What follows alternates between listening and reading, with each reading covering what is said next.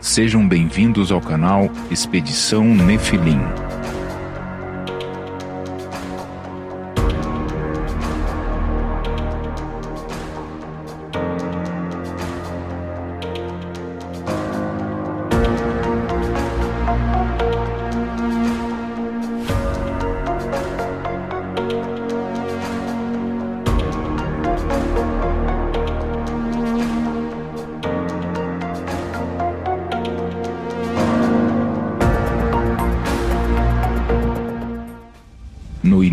Dos tempos, quando nenhum dos Nefilim havia chegado à Terra e os terrestres ainda não haviam sido criados, o que existia era um grande planeta aquoso chamado Tiamat. Então, atraído pela rede do nosso sistema solar, Nibiru, a morada dos Nefilim, o planeta de brilho avermelhado e dono de um percurso alongado ao redor do Sol, arrastou seus satélites até se chocarem com Tiamat. Foi assim há milhões de anos, até que, depois de sucessivos choques, o próprio planeta Nibiru chocou-se destruindo Tiamat e transformando-o em uma metade que hoje é o cinturão de asteroides, enquanto a outra metade transformou-se no nosso planeta Terra. Por causa de sua órbita alongada e elíptica, Nibiru ainda não foi avistado. Ou será que as agências espaciais já o encontraram, mas ainda não receberam autorização para tornarem isso público? Segundo o que está narrado nas tabuletas, há milhões de anos houve muito conflito e rivalidade em Nibiru. Então, dividido em dois reinos, onde era comum e recorrentes as invasões do Reino do Norte contra o Reino do Sul e vice-versa. Os clãs dos dois reinos se reuniram em tribos e logo se viam frente a frente combatendo umas contra as outras, produzindo muitas mortes e destruição. Foi assim por milhões de anos, até que a desolação tomou conta do planeta e quase toda a vida por lá foi dizimada.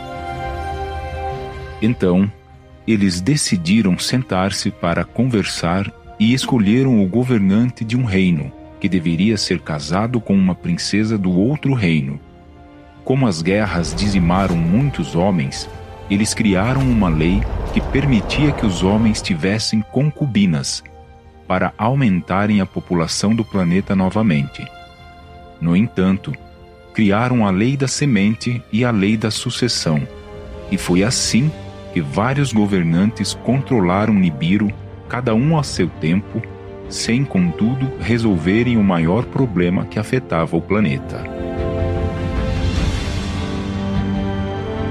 A cada perigeu e apogeu que Nibiru dava em volta do Sol, sua atmosfera aumentava as fendas provocadas pelas guerras, e elas não cicatrizavam.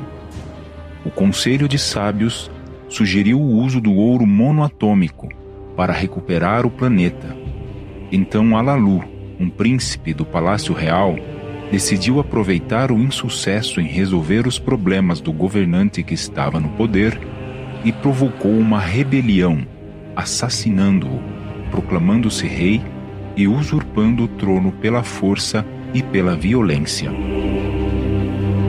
Passados alguns chars, um jovem príncipe chamado Anu reivindicou a realeza, pois, segundo afirmava e comprovava, esta lhe pertencia por direito, segundo a lei da semente real. Mas Alalu não estava nem um pouco disposto a entregar-lhe o que havia conquistado. Foi então que, estrategicamente, Alalu convidou Anu para ser o seu copeiro real prometendo-lhe entregar-lhe o trono no futuro. Um impasse foi criado, gerando muita tensão entre os nibiruanos. Contudo, para evitar mais derramamento de sangue, Anu aceitou as condições de Alalu, e este teve aprovado seu reinado pelos sete conselheiros de Nibiru. Durante nove chars, 32.400 anos da Terra, Alalu reinou e Anu o serviu. Inclusive um dos filhos de Anu, o então príncipe Ea, desposou Damquina, a filha de Alalu. Entretanto, vendo que Alalu não cumpria com a sua palavra, Anu acabou perdendo a paciência e o desafiou para um confronto corpo a corpo. O combate foi duríssimo, mas Anu, ao final, derrotou Alalu, sendo aclamado o novo rei de Nibiru. Com receio de sofrer retaliações de Anu, o derrotado Alalu embarcou sorrateiramente numa nave espacial estacionada e, armado de projéteis, fechou a porta, entrou na câmara frontal, ocupou o assento de comandante, ligou o motor e escapou de Nibiru, vindo parar aqui na Terra. Os Nefilim, comandados por Ea, chegaram à Terra depois de Alalu, mas depois de milhares de anos, extraindo o ouro monoatômico dos mares e das entranhas da terra, e depois de muitas revoltas dos outros Anunnaki, decidiram evoluir o Homo erectus para um ser que fosse capaz de manusear ferramentas e compreender as ordens. Estava criado o homem de Neandertal, ou o primeiro Adão, a mão de obra escrava necessária para aliviar o fardo dos Anunnaki. Tal experiência só foi possível porque Anu a autorizou. Mas ela deveria ter parado neste estágio. Contudo, o jovem príncipe Ea, agora chamado de Enki, decidiu, junto com sua equipe, avançar com as pesquisas. Sua justificativa era que, para gerar a raça adâmica, uma raça de clones, as mulheres de Nibiru engajadas no projeto sofriam demais, e no final apegadas às crianças, acabavam por vê-las sofrendo com a separação.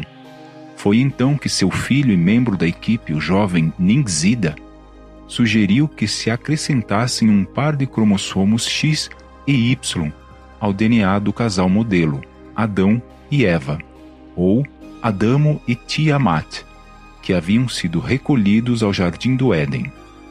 Deste salto evolutivo surgiu o homem de Cro-Magnon, capaz de se reproduzir. Prevendo que as consequências deste salto evolutivo gerariam péssimos resultados, e inconformado com todas as aberrações que eram criadas nas experiências, Enlil, o irmão de Enki e senhor do comando da missão Terra, expulsou o casal do jardim e enviou-os para bem longe, no Abzu, as terras onde Enki era o senhor. Não satisfeito, Enki decidiu ir mais além, desta vez acasalando com duas fêmeas Cromagnon, gerando cada uma delas um menino e uma menina. O casal recebeu o nome de Adapa e Tite, e são o mesmo Adão e Eva bíblicos, ou o Homo sapiens sapien.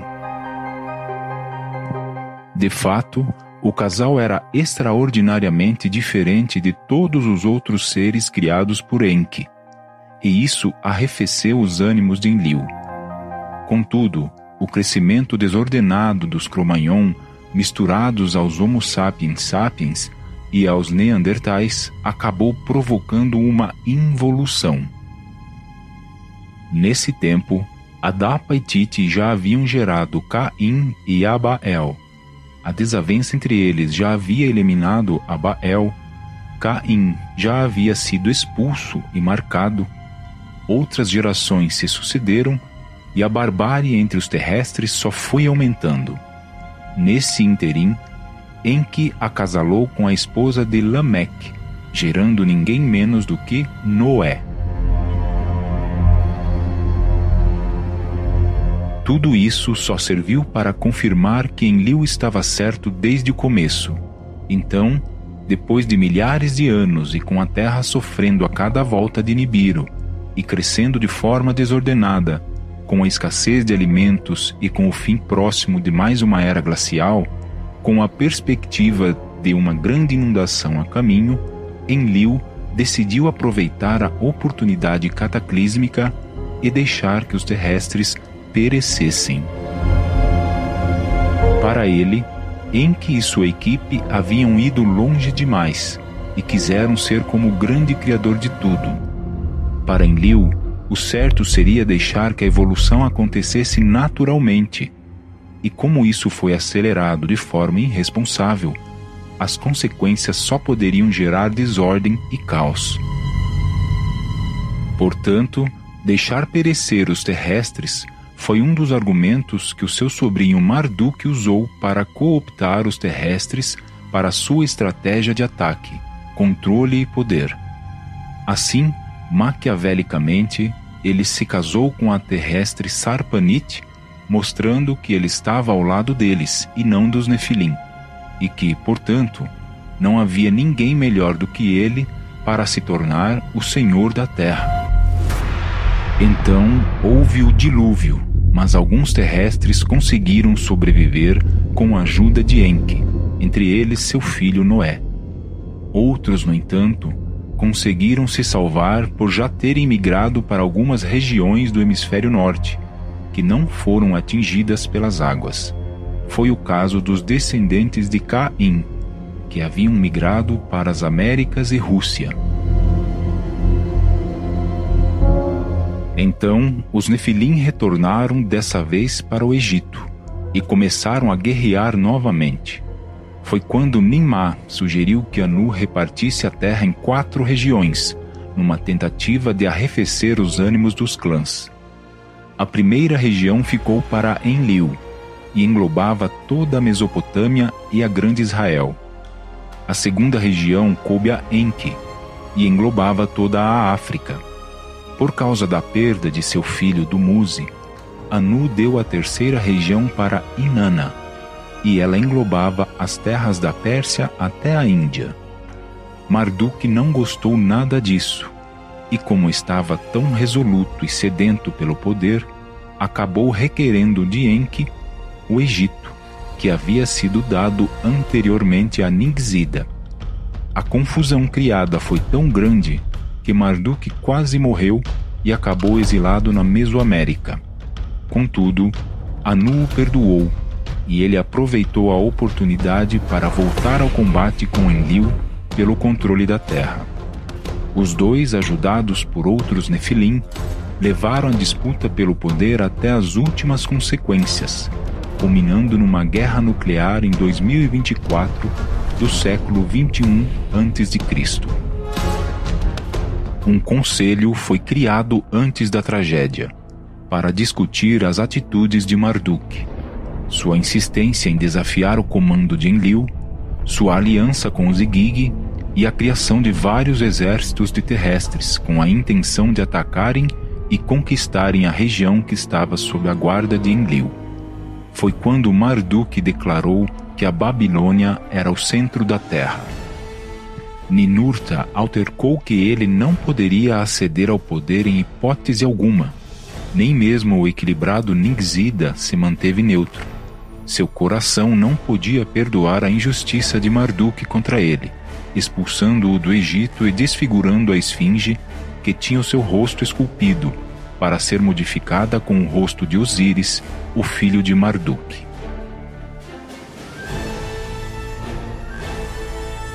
Nanar, o outro filho de Enlil nascido na terra, também foi implacável, acusando Marduk de tomar o seu templo para fazer a sua própria morada.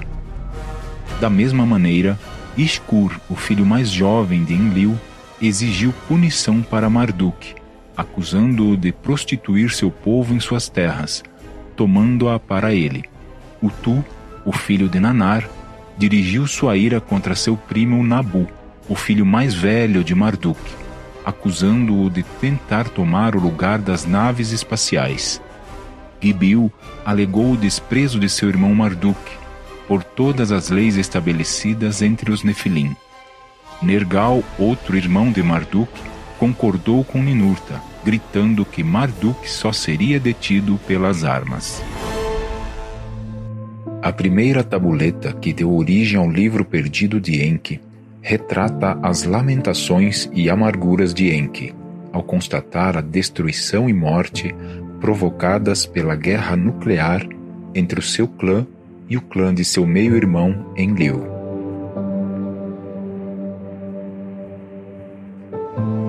A terra ficara desolada, e os habitantes sofreram as consequências da radiação, que se espalhou com a ajuda do que ele chamou de vento maligno. Estábulos foram abandonados, currais ficaram vazios, cidades foram destruídas pessoas estavam empilhadas umas sobre as outras, mortas ou dilaceradas pela radiação. Boa parte da terra ficou desertificada.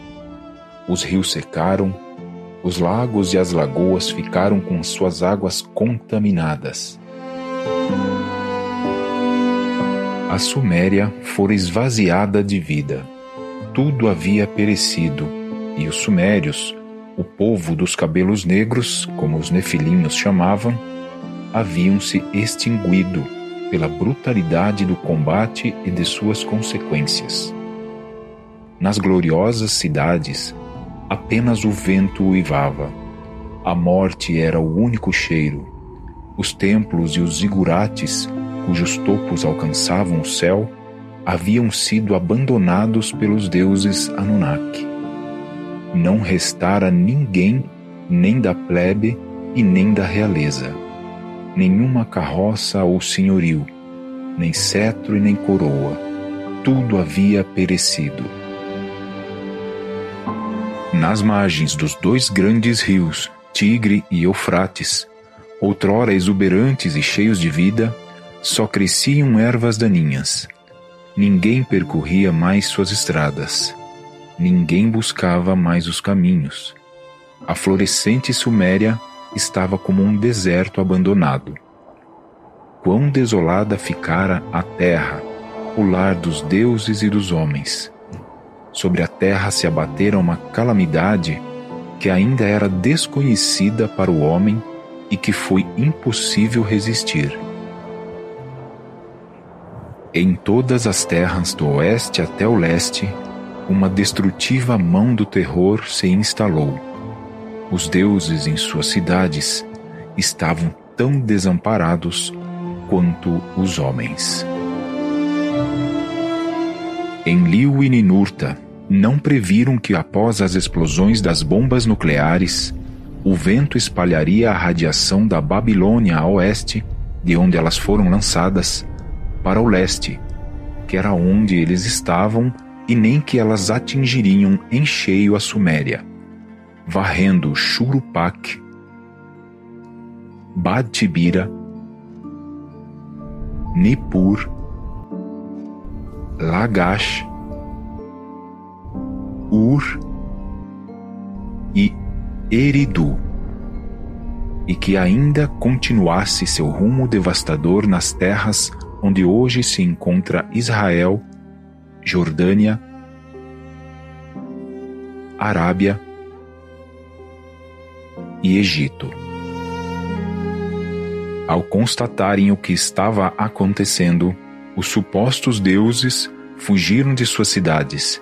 Seus templos foram abandonados ao vento. Em Eridu, a cidade de Enki e de Enlil, que deram origem ao então venerado deus bíblico para os terrestres, nada pôde ser feito para deter a nuvem venenosa. As pessoas daquele tempo não tiveram a percepção de que os Nefilim não eram deuses esses homens gigantes e cheios de conhecimentos eram incompreensíveis para aquela gente. A maioria morreu e nem viu que Enki abandonou Eridu, que Enlil abandonou Jerusalém, onde até hoje há o elo que liga Nibiru à terra. Ninguém se deu conta que todos os outros Nefilim fugiram abandonando suas cidades. o grande dilúvio estava destinado a acontecer. Aquilo foi uma catástrofe natural, dada a aproximação de Nibiru da Terra. Mas esta grande calamidade de tempestade mortífera foi provocada pelos próprios Nefilim, por suas guerras que foram alimentadas por suas rivalidades e toda a destruição aconteceu no século 21 do ano 2024 a.C. Depois disso, a relação mudou completamente. Anu decidiu que a Terra pertenceria aos terrestres e que nós seríamos governados por Marduk, enquanto durasse a sua era, a Era do Carneiro. Depois disso, reis e rainhas, sacerdotes e chefes de tribo foram escolhidos pelos Nefilim para estarem à frente e intermediarem seus interesses. Estrategicamente, esses representantes espalharam que os Nefilins foram embora da terra.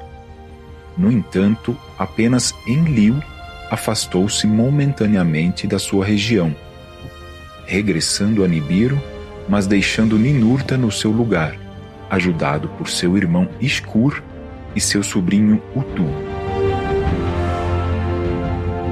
É por isso que até hoje a primeira região é protegida, ainda que tenha passado por muitas guerras, invasões e diáspora.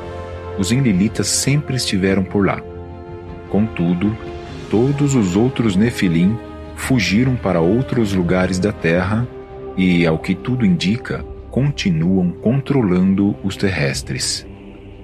Entretanto, ainda que os Nefilim que nasceram na terra e os que foram impedidos de voltarem a Nibiru estejam no controle, Enlil ainda é o senhor do comando, e o seu afastamento, que pelo tempo de Nibiru são de apenas alguns meses, e no tempo da Terra já somam mais de 3.500 anos, todos eles sabem que Enlil voltará, e que Nibiru precisa reparar todo o mal que provocou à terra e aos terrestres, evoluindo-nos antes do tempo, abandonando-nos à própria sorte e nos deixando sob o controle dos Nefilim que ficaram na terra. É por isso que em muitas culturas todos esperam ou comentam sobre a vinda de um Messias.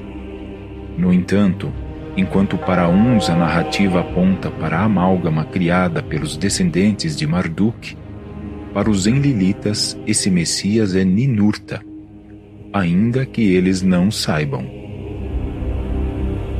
Há pouco mais de uma década, ninguém sabia nada sobre Nibiru ou sobre os Nefilim.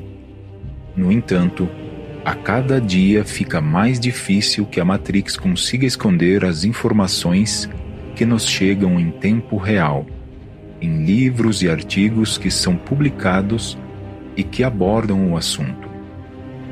Em descobertas arqueológicas de sítios megalíticos que revelam que a chave do nosso presente está em descobrirmos o nosso passado. Será que Nibiru existe de verdade? Será que está se aproximando da Terra novamente? Será que Enlil e Ninurta voltarão para combater os descendentes dos Nefilim que ficaram na Terra? Será que conseguirão esconder a verdade por muito tempo dos terrestres? O rei Salomão, um sábio do seu tempo e que conheceu os Nefilim, interagindo diretamente com Ninurta, Iskur e Utu, e que construiu o grande templo para a volta de Enlil, que é junto com um dos três citados, a entidade que os Enlilitas passaram a chamar de Iavé, escreveu: O que foi voltará a ser. O que aconteceu ocorrerá de novo. O que foi feito se fará outra vez não existe nada de novo debaixo do sol. Eclesiastes 1, 9 Não percam o próximo vídeo com mais esclarecimentos. Se você gostou do conteúdo do canal Expedição Nefilim, não se esqueça de curtir e compartilhar. Deixe o seu comentário, torne-se membro ou faça um Pix de apoio para que continuemos o nosso trabalho, levando esclarecimento para todos aqueles que querem se libertar da Matrix.